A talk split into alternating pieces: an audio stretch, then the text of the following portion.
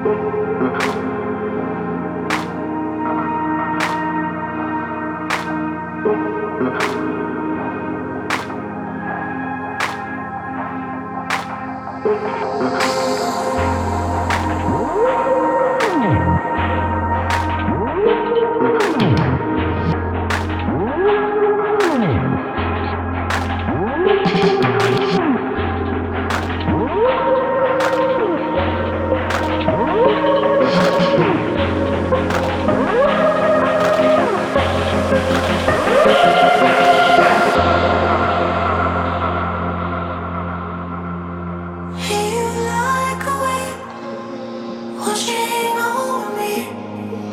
It's like you.